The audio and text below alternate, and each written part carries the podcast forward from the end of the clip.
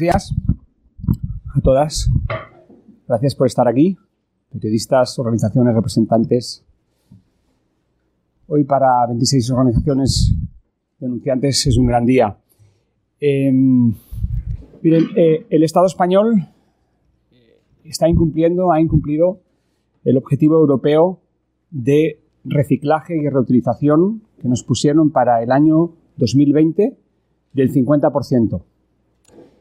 Eh, eso viene dado en la Directiva 2008-98 de residuos de la Unión Europea.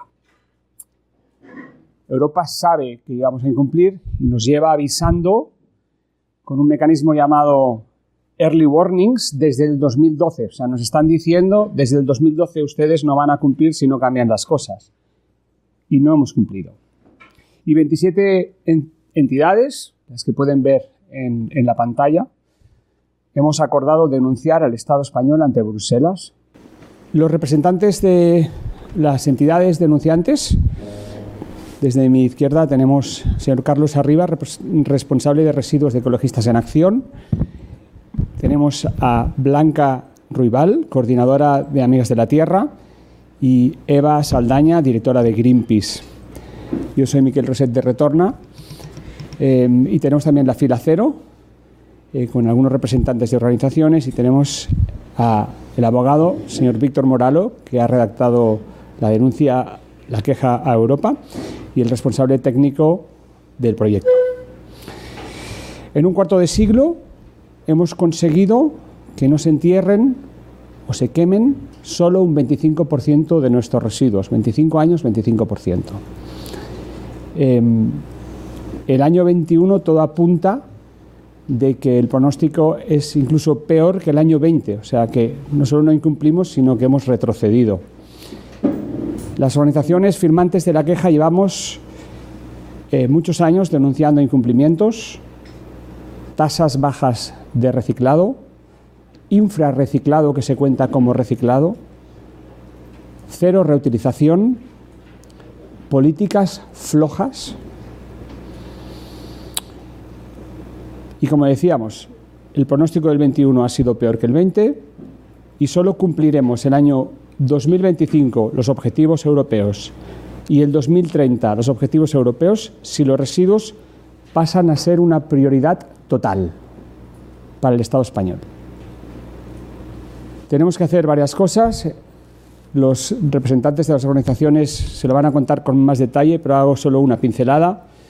Tenemos que reducir la generación de residuos, acabar con el vertido de lo que es reciclable y reutilizable. No puede acabar en un vertedero lo que es reutilizable y reciclable.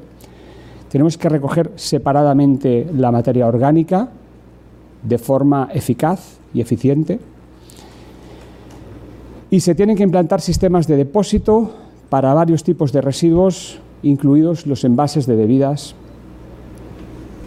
Solo así evitaremos ahogarnos en basura. Nuestros vertederos están colmatados. Residuos ha de ser una prioridad para España y lo ha de hacer bien.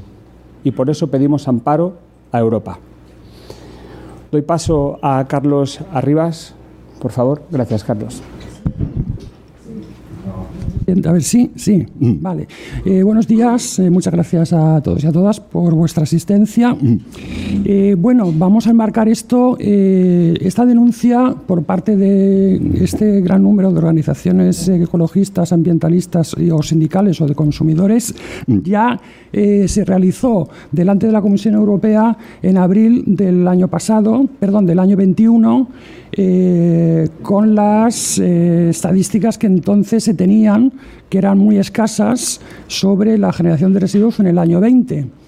Eh, la Comisión Europea eh, contestó a esta denuncia diciendo que, bueno, que no había todavía datos oficiales, que los datos oficiales del año 20 se esperaban que se publicaran en el año 22. Eh, bueno, hay que decir que toda esta estadística de los residuos es una estadística que parecen datos de secretos de Estado, ¿no? porque se, reflejan con, muy, con mucha tardanza. Mm. Entonces, eh, archivó la denuncia en noviembre del del, 21 se archivó la denuncia porque, bueno, pues porque no presentábamos datos oficiales, a pesar de que sí que se presentaron algunos datos de alguna comunidad autónoma, como Baleares, etcétera. Entonces, eh, bueno, en diciembre del año 22 se han publicado ya los datos, por fin, los datos sobre la situación de los residuos en el Estado español, residuos municipales en el año 20. Eh, fijaros, con un retraso pues eh, impresionante, ¿no? Es decir, el año 20 se acabó en diciembre del año 20 y es hasta el 28 de diciembre del 2022 donde se han presentado los datos oficiales, se ha colgado la memoria en la página web del, Ministerio, del MITER, ¿no?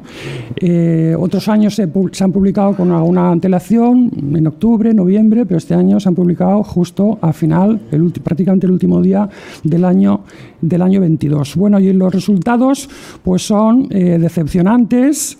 Eh, tenemos una preparación para la reutilización y el reciclaje de eh, un 40,5%, inferior casi en 10 puntos respecto a los objetivos que, como se ha comentado anteriormente, establecía la Directiva Marco de Residuos del 2008 o sea, de hace 22 mm, años, o sea, se sabía ya, el Estado español conocía ya eh, en 2008 cuáles eran los objetivos de preparación para la reutilización y el reciclaje en 2020 y de hecho se transpusieron esos objetivos en la ley de residuos del 2011. La ley 22-2011 reflejaba esos objetivos.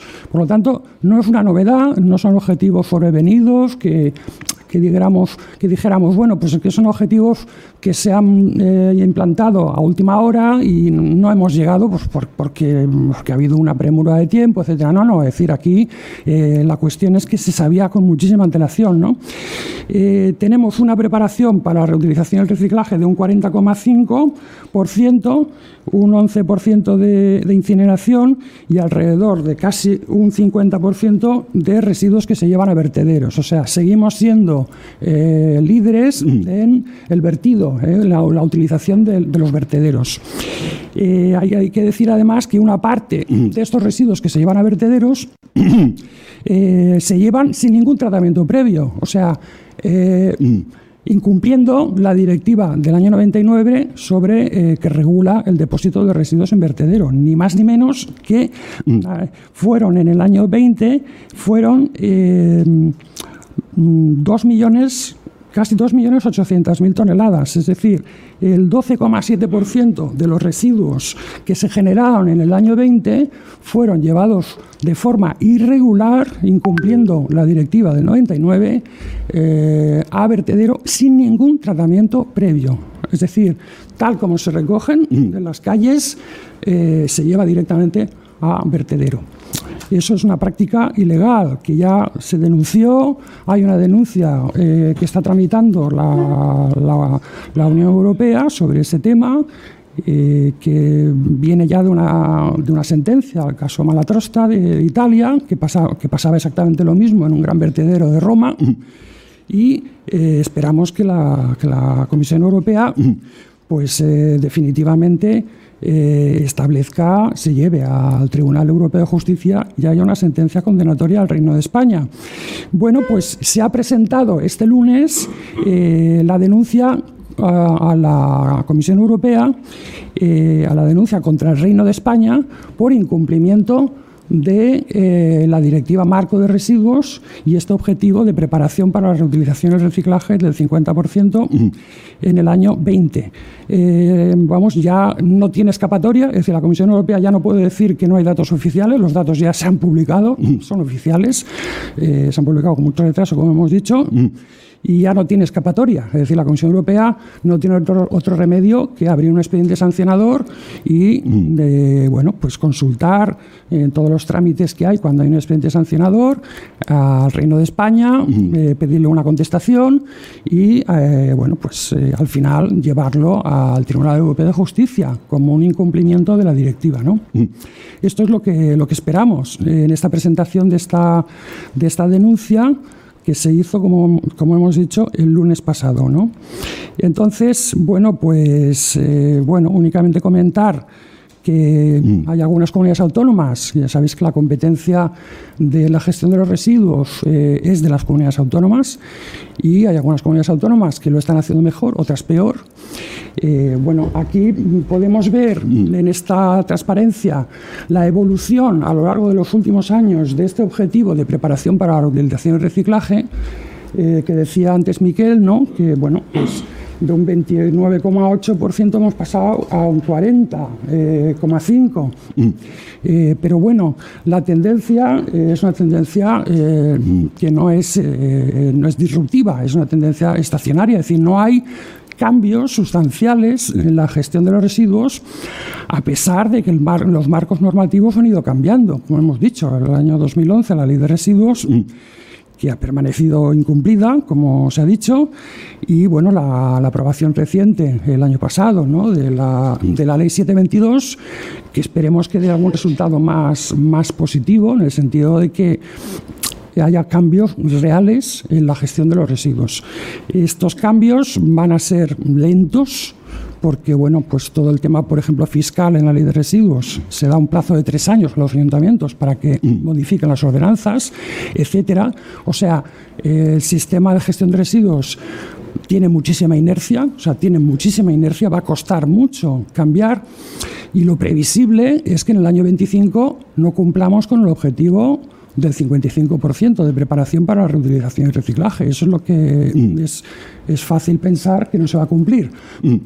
Aquí tenéis unos datos de la misma memoria del MITER de cómo se recogen los residuos municipales. Eh, siguen recogiéndose mezclados prácticamente en un 80% y en un 20% eh, se recogen de forma separada. Es decir, los objetivos de recogida separada eh, que se establecen en la ley de residuos de un 50%, bueno, pues nos va a costar muchísimo llegar a este objetivo de, recogida separada del 50%. Y lo que se puede decir es que, bueno, prácticamente un 20% de la población, extrapolando a población a, eh, a conductas ciudadanas, un 20% mm, digamos, separa los residuos en su casa y los deposita en fracciones separadas y un 80% no. Claro, eso es lo que hay que cambiar fundamentalmente. Es decir, si no se recoge de forma separada, es luego muy difícil mm. que se puedan obtener, eh, que se pueda hacer un reciclaje de calidad. ¿no? Y luego eh, comentábamos también el tema de las comunidades autónomas. Las comunidades autónomas, pues algunas lo están haciendo mejor que otras. Mm. ¿eh? Hay algunas comunidades que sí que se han acercado a este objetivo del 50% y otras, desgraciadamente, que están muy lejos. ¿no? Por hablar de una próxima, la Comunidad de Madrid, ¿eh? la Comunidad de Madrid, los, eh, los, mm. los, resultados son de una preparación para reutilización y reciclaje de un 28,6%, es decir, eh, pues 12-13 puntos por debajo de la media estatal. Y o sea que la Comunidad de Madrid es una comunidad muy incumplidora y además una de las comunidades que también envía más residuos sin tratamiento a vertederos. ¿eh?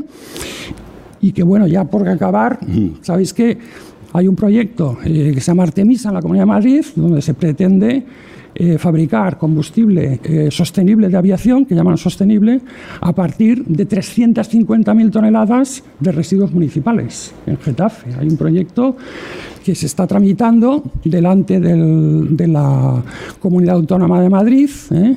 Eh, la tramitación ambiental mm. ya se comenzó, se presentó el documento de inicio y hay un documento de alcance ya emitido por la autoridad ambiental, pero todavía no se ha presentado definitivamente el proyecto y el estudio de impacto ambiental. Pero advertimos que eh, tratar residuos municipales mezclados ¿no? para obtener en este caso combustibles no es el objetivo de las directivas europeas. El objetivo de las directivas europeas, si estamos hablando de economía circular, es recuperar materiales, ¿eh? recuperar materiales para fabricar eh, fertilizantes y para recuperar materiales para reciclarlos o, como hemos dicho al principio, también reutilizarlos. O sea, las políticas de prevención deben primar por encima de todo. Y creo que ya he hablado demasiado. Muchas gracias. Muchísimas gracias, Carlos. Eh, damos paso a Eva de Greenpeace. Por favor, Eva, adelante, gracias. Gracias, buenos días. Buenos días a todas. Eh, como imaginaréis, no es que a las organizaciones demandantes nos guste ir de tribunal en tribunal demandando este tipo de cosas, pero con los, los, datos y el panorama que nos acaba de describir Carlos, no tenemos eh, ninguna garantía de que se vaya a cumplir la ley de residuos y los reales decretos eh, aprobados. ¿no? Por eso presentamos esta denuncia y realmente es una llamada de socorro a la, a la Comisión Europea para que obligue a España a que tome medidas necesarias que cambien esta situación y que, bueno, de alguna manera frene los, los siempre beneficios de la, de la industria por encima de las personas y, y del planeta. ¿Y por qué nos cuesta confiar? Bueno, nos cuesta confiar porque no es solamente el Gobierno el que, el que hace el incumplimiento de, estas políticas, sino que antes de, aprobarse el, Real Decreto de envases que transponía parte de las nuevas directivas comunitarias de residuos, el Partido Popular ya estaba presentando en diciembre una proposición de ley que aprobó la mesa del Parlamento y que en este momento, durante esta semana, se está, se está tramitando. ¿no? Eh, ¿Qué decía el Partido Popular? Bueno, pues en esta proposición de ley lo que pedía era ya rebajar los objetivos de prevención, reutilización y reciclaje de la, de la ley de residuos. ¿no? O sea, estaba descafeinando y, decía que eran demasiado ambiciosos. Tenemos vertederos colmatados, cifras de reciclaje paupérrimas, nula presencia de medidas de, prevención y reutilización. Tenemos envases tóxicos, el Mediterráneo como el, el, mar con más presencia de microplásticos. Tenemos incluso, bueno, pues todo lo que os decíamos de incumplimientos de normativas, pero da igual, ¿no? O sea, seguimos diciendo que estos objetivos son demasiado, demasiado ambiciosos. Es decir, no podemos confiar en que la situación cambie. Hemos visto cómo, es, cómo esa tendencia eh, completamente estacionaria pues no, se ha transformado.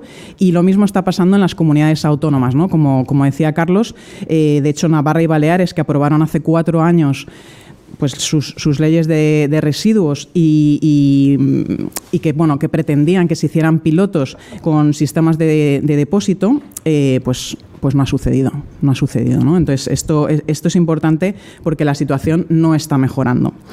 Em, el mejor ejemplo que podemos traer aquí es el, bueno, pues que la, intervención de la Comisión Europea tendría que estar muy centrada, por ejemplo, en el impuesto de los plásticos de un solo uso.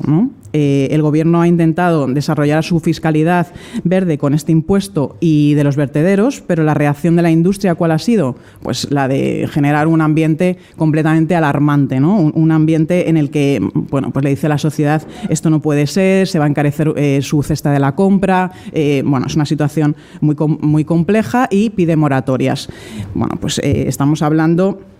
De, se trata de un impuesto de, envases a, un solo uso que la industria puede pues reducir, puede envasar envases reutilizables, puede hacerlos de otros materiales reciclados y, no tiene por qué pagarlo. ¿no? O sea, hay otras soluciones encima de la mesa.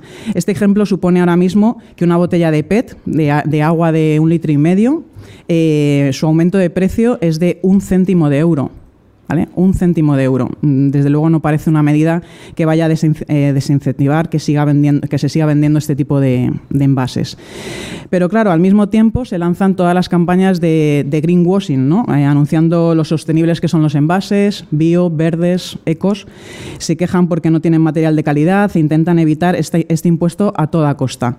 ¿Y por qué no tienen material para poder hacer envases con material reciclado? Bueno, pues pues por todo esto que estamos viendo. O sea, los datos son bastante relevantes y efectivamente no, puede, no podemos entrar en ese sistema de economía circular del que, del que estamos hablando y que las directivas europeas nos traen. Si el Estado español sigue cediendo, seguiremos incumpliendo constantemente, como hemos visto, y el precio, más allá de las multas que vengan de Bruselas, quien lo va a seguir pagando, como siempre, una vez más, son las personas y el planeta.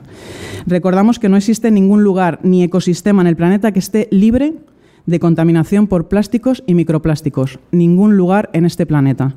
Los estudios científicos más recientes han detectado cantidades significativas de microplásticos y sus aditivos en sangre, vísceras, heces, orina y fetos del ser humano. Estamos ante una pandemia realmente silenciosa a la que la industria y el gobierno no prestan la atención necesaria. Así que, bueno, creo que es evidente que esta denuncia tiene mucha razón de ser. Muchas gracias y le paso a mi compañera Blanca la palabra. Hola, buenos días. Bueno, eh, en vista a la situación, creemos que también es fundamental dar a conocer cuáles son las soluciones que le pueden dar la vuelta a este sistema de gestión de residuos que es evidente que, no está funcionando. ¿no? Creo que las, soluciones son de sobra conocidas desde hace mucho tiempo. Además, ha habido las oportunidades de ponerlas en marcha. Como se ha mencionado, pues recientemente la nueva ley de residuos, el Real Decreto de Envases y Residuos de Envases han sido las últimas oportunidades de darle la vuelta radical que necesita el, sistema. ¿no? La principal solución que urge poner en marcha es la reducción la principal solución es no producir residuos. Todo eso va a facilitar la gestión, etcétera. Eh, a continuación, es importante terminar cuanto antes con el, con el vertido sin tratamiento. Además de separar la orgánica, implementar sistemas de depósito, no solo para los envases, no solo para los envases de todos los materiales, sino para otros productos. Pensemos en neumáticos, baterías, un sinfín de productos necesitan ser reutilizados. Es necesario alargar la vida de los productos para que tarden más tiempo en convertirse en residuos. Para esto hay que fomentar la reparación, la reutilización y también nuevamente poner normas a las empresas para que tengan la obligación de hacer sus productos más duraderos, reparables, reutilizables, reutilizables etcétera. Es fundamental evitar el trasiego de residuos. Hay que aplicar el principio de proximidad. Creo que son conocidas estas imágenes que a veces vemos de países del sur, ¿no? en los que hay grandes vertederos electrónicos, etcétera. También es una cuestión de justicia global, ¿no? el reducir los residuos, los residuos aquí. También tenemos nuestros propios sur en nuestro país, dónde están los vertederos, dónde se encuentran, qué, personas están sufriendo la contaminación de los vertederos, como podemos ver en estas imágenes, ¿no?